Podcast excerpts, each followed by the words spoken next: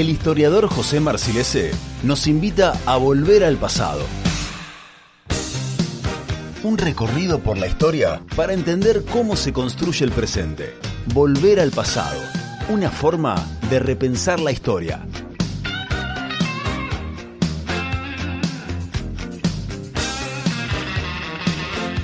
Ahora sí, le damos la bienvenida a José Marcilese que está en el estudio acá con nosotros. ¿Cómo está, José? Bienvenido. ¿Qué tal? ¿Cómo anda? ¿Cómo Muy bien, muy bien. Qué raro. De vuelta volvimos a la. Yo pensé que eras una pantalla.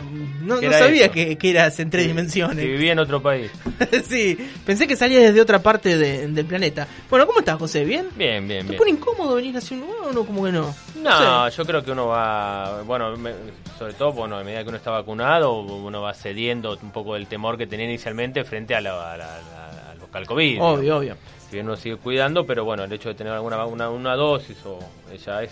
Se mira la cosa de otra manera. Sí. ¿Vos te contagiaste? En... Yo tuve COVID el año ¿Tuviste? pasado, hace un año justo. Mirá. Fue muy leve. ¿Te podemos juzgar por eso? Me hizo precio. Te hizo precio el COVID, precio está muy bien, eso no, es pero bueno, importante. te, te, te- te deja tirado un poco en términos de cansancio, sí, eso sí. Por una gripe fuertecita, rara, lo, lo- lo- el olfato es muy raro, porque perder el olfato es como una experiencia Sí, eh, inexplicable. ¿no? Sí. Y, y después, pero bueno, no, no fue, no fue en base a la- la- la- al resultado que ha tenido otras personas, resultado trágico que muchos lo, lo- con la muerte de muy bueno, no, fue algo muy, muy, muy, muy liviano. Muy bien. Bueno, José, hoy vamos a hablar de los clubes en la historia bahiense. eh, y digo, ¿qué, qué, eh, son como una parte fundamental de, de la historia de los barrios y, y de la ciudad en su conjunto, ¿no? Digo, que, ¿Quién no se referencia con, con algún club? Bueno, yo por ahí no soy el mejor ejemplo. No, pero acá pero- lo tenemos a los, Ro- a los Romero, por ejemplo. Lo tenemos a los Romero, que voy a decir, los Romero, el Club Villamitre. Eh, yo en Villair pasa que yo viví hasta los 5 años acá y me fui a vivir a Villair, entonces como que esa la parte de la adolescencia, eso en el que uno tenía que referenciarse con un club, eh, la hice en ese momento en el Club Unión en Villa Iris y después me fui y ahora he quedado como un hombre de ningún lugar. Claro. Bueno, los clubes sí, como bien decías, son una parte que, que- que termina siendo constitutivo de la identidad de mucha gente, digamos. porque Uno se siente en la identidad barrial, incluso en las poblaciones muy chicas. Ahora, bueno, eh, hace tiempo, unas varias décadas atrás, la- lo- hasta, hasta los pueblos más pequeños tenían su club de su club regional. Eh, en los pueblos eh, de poblaciones muy bajas uno encontraba dos o tres clubes. Sí. Eh, lo que da- lo que indica digamos el- el- el- la, la voluntad asociativa que existía en la gente en relación al tema deportivo Eh, y, y algo más porque en realidad el tema de los clubes no solamente eran instancias de, de encuentro en lo, en lo deportivo sino que eran también espacios de socialización que tenía que ver con la vida con el lugar de encuentro en, la- en las pequeñas localidades o no tan pequeñas localidades Así que los clubes tienen como una muy larga tradición. Los primeros clubes fueron los- los- a mediados del siglo XIX, después de la caída del rosismo. En Buenos Aires se forman los primeros clubes de caballeros. Sí. El primero es el Club del Progreso, que era como el club de, los, de, los- de la gente bien, eh, post-rosismo. Como, un intento también de recomponer la sociabilidad que el rosismo había, en buena medida, para algunos sectores había dejado un poco eh, en- en- eh, detenida. Esos fueron los llamados, los que se denominan como los clubes de ocio, los clubes donde se juntaba la gente a pasar el tiempo libre. Gente obviamente que no tenía mucha necesidad de salir a trabajar y tenía una jornada laboral muy extendida. Se juntaban a boludear en el club, Claro. ¿qué iban a hacer? Y más vale. Por supuesto, pero bueno, es algo que solamente podían hacer algunos. Acá en Bahía Blanca hubo un Club del Progreso también que es de fines del siglo XIX, estaba ahí cerca de la plaza, enfrente de la Plaza Rivadavia, más o menos por donde está la- la catedral, más al lado del viejo edificio del diario, por ahí está el Club Progreso, eh, que duró algunos un, un par de décadas y en 1906 dio lugar al Club Argentino, que es como el club de, la, de ocio de la, de- de- idea, más, más significativo, de la- más importante de la ciudad. Claro. Más- Que es también de, de gente bien, ¿no? Sí, si O, uno lo relaciona más con Por eso, supuesto, ¿no? sí, sí, sí, con la gente que en, en sus ratos libres voy al club argentino, muebles de estilo, Sí, el lugar es pana y esas cosas. pero tiene que ver con esa con esa aristocracia local, de gente pudiente, de la obvio. primera mitad del siglo XX, es el momento de mayor crecimiento del club. Y había lugares donde poder jugar a las cartas, de billares, un buen restaurante. El, el club argentino tiene un hotel arriba para los, los que eran socios de campo, que eran los, los socios de la zona, que obviamente venían a Bahía Blanca, tenían sus campos en la zona, venían unos días y, y se alojaban en el propio club argentino. Es decir, que era un club social eh, eh, de caballeros, de, de- bi- bien, bien identificable con los viejos, con la tradición de los clubes caballeros ingleses. Claro. Eh, que esto bueno ha ido cambiando, obviamente el club ha cambiado mucho, el club Sí. argentino, pero sobre el final del siglo XIX, ya más en el 1900, aparecen los clubes de fútbol, que son los clubes que conocemos hoy, los, los más, habitu- los más habituales, eh, los más extendidos. eh, en los barrios de Bahía Blanca. Y eso tiene que ver con la, con la, con la llegada masiva del fútbol a primero un deporte también de, ingleses, de, ferroviarios ingleses, y progresivamente entre 1890, 1900, 1910 fue un deporte que se extendió como, como un reguero de, pólvora a, todos los sectores sociales, a los sectores populares, a los barrios. Y, inicialmente eso, ese deporte que estaba ligado a algunos colegios de Buenos Aires, a algunos torneos internos de fútbol, en Iglesia pasó a ser un deporte practicado por, por criollos y por inmigrantes, obviamente, la, inmigración masiva de, que llegó de italianos y españoles en su mayoría. Esta popularización del fútbol dio lugar a que aparecieran en, progresivamente los primeros clubes. Eh, primeramente los clubes funcionaban, se juntaban 11, 11 jugadores y dos o tres más, armaban una, una esquina de un barrio y armaban un club. Claro. O eh, cientos y cientos de ejemplos de ese estilo que se formó de esa manera. Si uno recorre la historia de los grandes clubes de Buenos Aires, en un primer momento es eso. Unos tipos se juntan en un almacén, en el almacén de la esquina o en algún lugar identificable del barrio y ahí arman una sede. Ya está. Y la sede funciona ahí durante en un negocio, va cambiando, alquilan un lugar, pero más o menos la historia, aún de los clubes más grandes de fútbol argentino, es esa. Y en el plano local más o menos se repite esa, historia, digamos. Un, grupo de gente interesada, de hombres, eran clubes obviamente muy masculinos, no, había mucho espacio para la mujer, ni en, lo social ni en lo deportivo, en estos lugares. En ese punto se parecían a los clubes de caballeros, digamos. Eran ámbitos bien, eh, bien masculinos en, su, en la composición societaria. Y se reunían estos, estos jugadores y empiezan a conformar, eh, eligen colores, eligen un color de camiseta, eligen un símbolo, es decir, que empiezan a constituir una identidad barrial. Claro. Eh, se, se, terminan incorporando algún sobrenombre a esos grupos, no sé, lo, eh, depende del origen inmigrante del barrio, empiezan un poco a definirse, empieza a conformar la identidad barrial un poco al mismo tiempo que se conforma la identidad de los clubes, porque en, en el caso de Bahía Blanca es más o menos son contemporáneos. Eh, no sé, el Club Libertad de Villarroya es 1916, el Club Olimpo, que era el del centro, que era el club de las, clases medias de la ciudad, de 1910, Bella Vista del 21, Villamitra del 24, Tiro del 25, Liniers del 1908, San Cinelas del 14, Comercial del 15, de 1915. Son todos clubes que se formaron en 15 años. Claro, sí. Cuando estos barrios eran apenas villorrios muy, pequeños que estaban empezando a conformarse. De manera que estos clubes fueron, un poco en paralelo el crecimiento de ambos y fueron generando una identidad propia, una fueron generando también lazos territoriales con una zona determinada. Ese era el lugar del club Villamitre, de tiro, de feria, que tenía que ver, se solapaba con el espacio barrial o se construyó al mismo tiempo que el espacio barrial.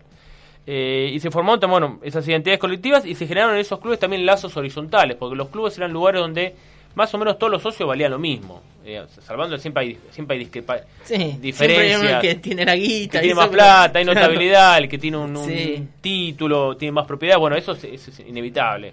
Pero en un punto, al momento de votar, todos tenían un voto. Todo vale uno. generó como ciertas vinculaciones de iguales eh, se generaron en estos clubes. Y al mismo tiempo que, iban creciendo estos clubes, también se desarrollaron otros deportes, no sé, el, club de tiro. El tiro fue como un, deporte muy, muy, muy conocido en la mm. primera década del siglo XX, que tenía que ver eso también con el, con esa, eh, con un criterio o con un espíritu medio de, de, militarización de la sociedad, el servicio militar, todos habían pasado por una instrucción militar había cuerpos de reservistas que se mantenía, había gente que cada tanto, ahora existe todavía, hay reservistas, el ejército cada tanto van y, juegan a los soldados un rato. Pero en ese momento había manifestaciones cada, cada 9 de julio, había una manifestación de reservistas, estaba muy incorporada a, los, ciudadanos la vida militar. Entonces el tiro fue como un desarrollo, la actividad del tiro era como una muestra de destreza, de capacidad, frente a un posible eh, peligro externo, bueno, más vale estar preparado y, saber tirar. Sí, fíjate, eh, mi abuelo eh, hacía tiro eh, tiro deportivo, nada que ver con lo militar, porque nunca estuvo ligado a la milicia, pero sí, eh, yo por ejemplo, mi llavero del auto, ¿es del auto? No, de mi casa, perdón. De mi casa es una medalla que ganó él en el año 52 en un torneo interbancario de Banco del Sud. Puede ser. que del 52, mira, tiene 8 de años esa, esa medalla. y hoy en día nadie gana una medalla. Sí, está bien el otro día fui a un concurso de arquería, ¿viste? Sigue existiendo, pero te quiero decir, no es que vas a encontrar arqueros por la calle. No, no, Y el, tiro como de actividad deportiva, incluso estaba en las escuelas. algunas escuelas, el colegio de, la escuela de comercio tenía un equipo de tiro. Había como era una actividad que se trasladaba también al ámbito de los juegos interescolares, para Mira, Claro, claro. Y había muchos socios, bueno, acá está el, se forma el tiro federal y se forman tiros federales en todo el país. Claro.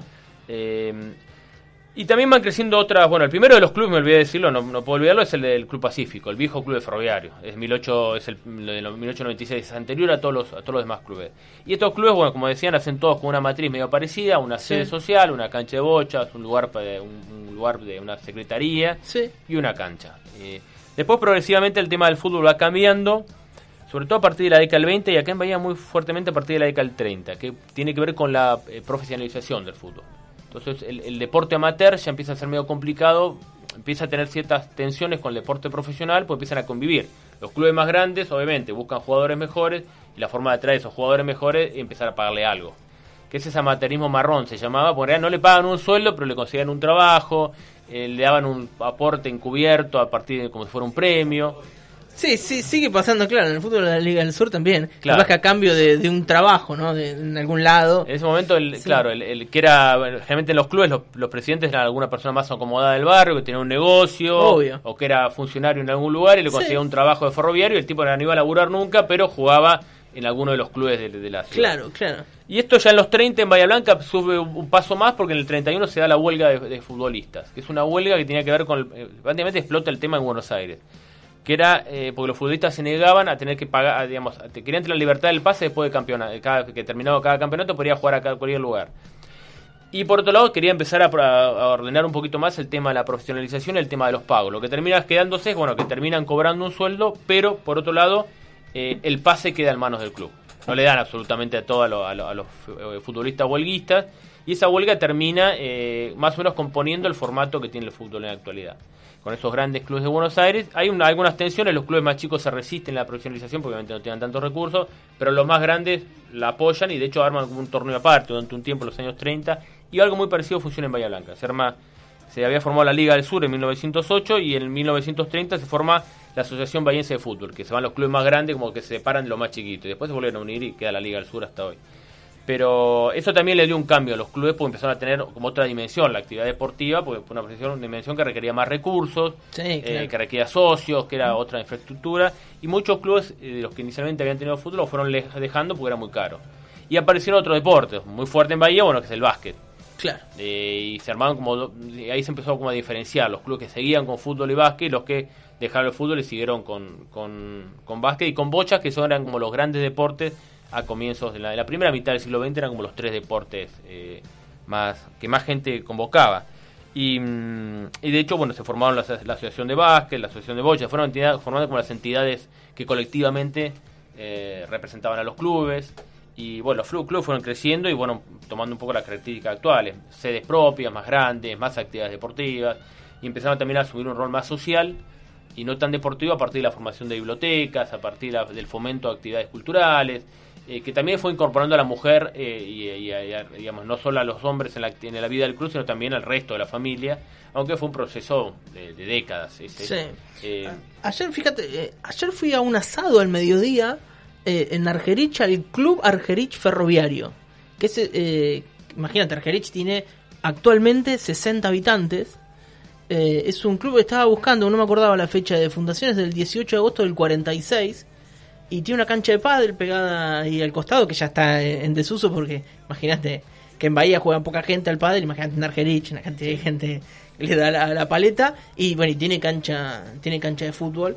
Eh, bueno, y está, están como en esta idea de una refundación, de darle impulso y demás cuestiones. Bueno, y estaba muy contento porque obviamente funciona también con gente de la zona, ¿no? Con gente de los campos, no sé, de médanos, incluso de gente de Bahía. Justo se había hecho un, evento de, autos antiguos. Por ahí no fue el mejor clima ayer para hacer un evento de autos antiguos. Sacar el Volvo del 40, ¿viste? y ponerlo abajo de la lluvia no estaba tan bueno. Eh, pero bueno, me acordé en esto que decías, que digo, hasta pueblos muy chiquitos tienen esa eh, identidad ligada a un club. Había, bueno, aparte también lo que ocurre con muchos pueblos, o, la más gran parte de los pueblos, es que su población ha decrecido abruptamente. Sí, claro. Eh, por cuestiones que tienen que ver con la tecnificación rural. Y sobre todo con muchos pueblos o lugares, como vos mencionabas recién, la, privatización de los 90 terminó haciendo que los, ferroviarios dejaran de ser numerosos en muchas localidades. Claro. Y eso hizo que muchos clubes dejaran, reciente perdieran socios. Y la población muy envejecida, viste que se habla de esto de, esta eh, pirámide poblacional en forma de reloj de arena, donde hay eh, familias que tienen nenes chiquitos que están abajo, ¿no? Los más chicos, Sí. que es grande, esa la base de la pirámide, y después tenés al medio la juventud que se va. Sí. cumplen 18 años, terminan el colegio, se tienen que ir a estudiar, se van a buscar suerte a otros lados, Sí. y después vuelve a aumentar la pirámide en eso de la población más envejecida que está desde hace años, ¿no? Claro.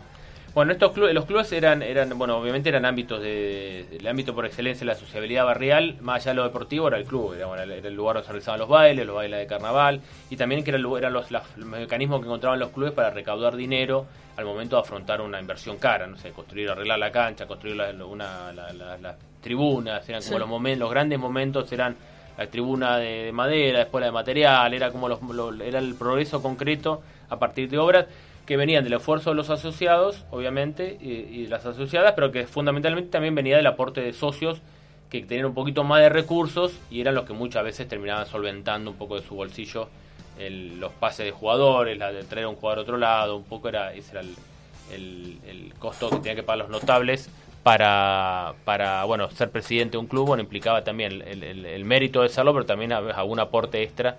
claro, Eh, tenía que haber un, méri- un mérito. Claro. Eh, no quiere decir que solamente se gana presidente porque tiene un poco más de dinero, pero era una forma también de, de ganar voluntades, Sin poder duda. aportar alguna. Y creo que en los clubes eso un poco se repite hoy en día. eh, Hay aportes que vienen de los socios y aportes que vienen de la recaudación, de, la, de las entradas, pero también hay mucho aporte individual de gente que en un momento, bueno, falta tanto y pone lo que pone el dinero que falta para pagar algo, para completar un, un sueldo. Eh, y, pero bueno, la, esto, esta, este, estos ámbitos de sociabilidad, bueno, en su mayoría están cumpliendo 100 años y son como elementos claves de la, de la, de la historia reciente de Bahía Blanca. Y vale, bueno, recordar que, bueno, que son, que en líneas generales son, son como lo- los grandes co- componentes de la, moder- de la sociabilidad moderna de la, de la ciudad, es eso, es el club. Es- Sí. eh, y que están muy presentes, a diferentes de otros ámbitos que por ahí fueron languideciendo un poco con el tiempo, que convocando menos gente, los clubes siguen como muy activos, Sí. eh, con otras formas, con otros No, deportes. y, y por ahí no cumplen siempre el mismo rol a lo largo de la vida de una persona, ¿no?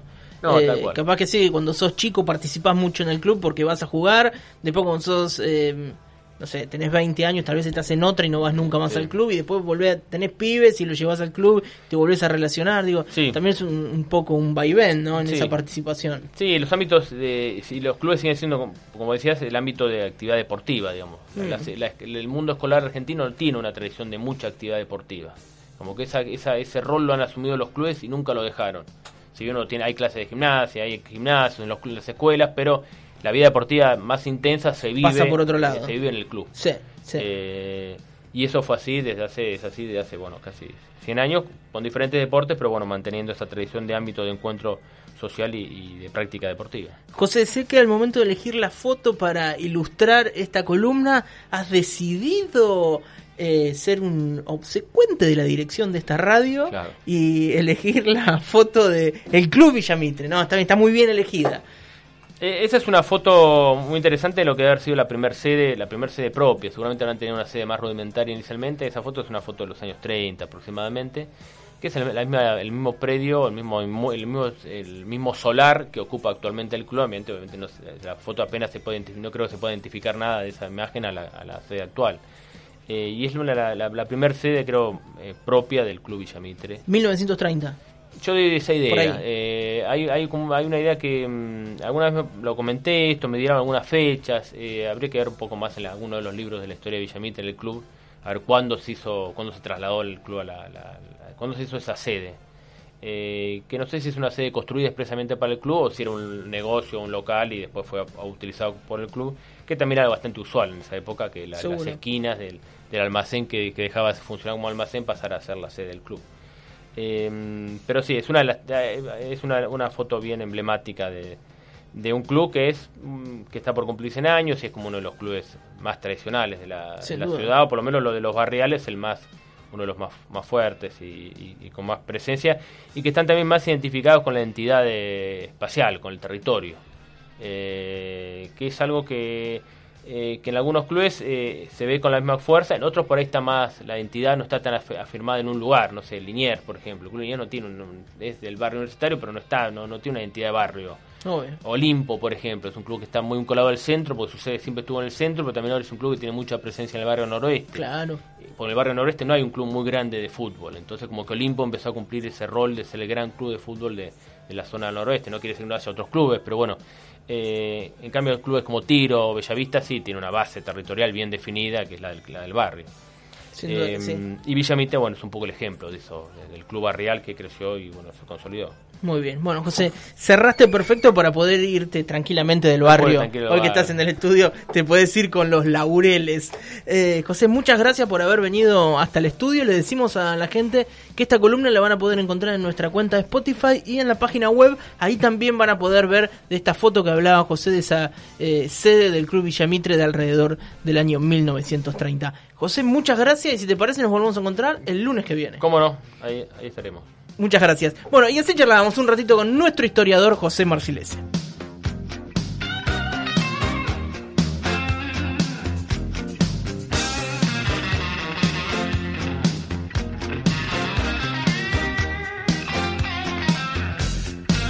José Linares y Virginia Pascual. Hasta las 18 horas, total normalidad.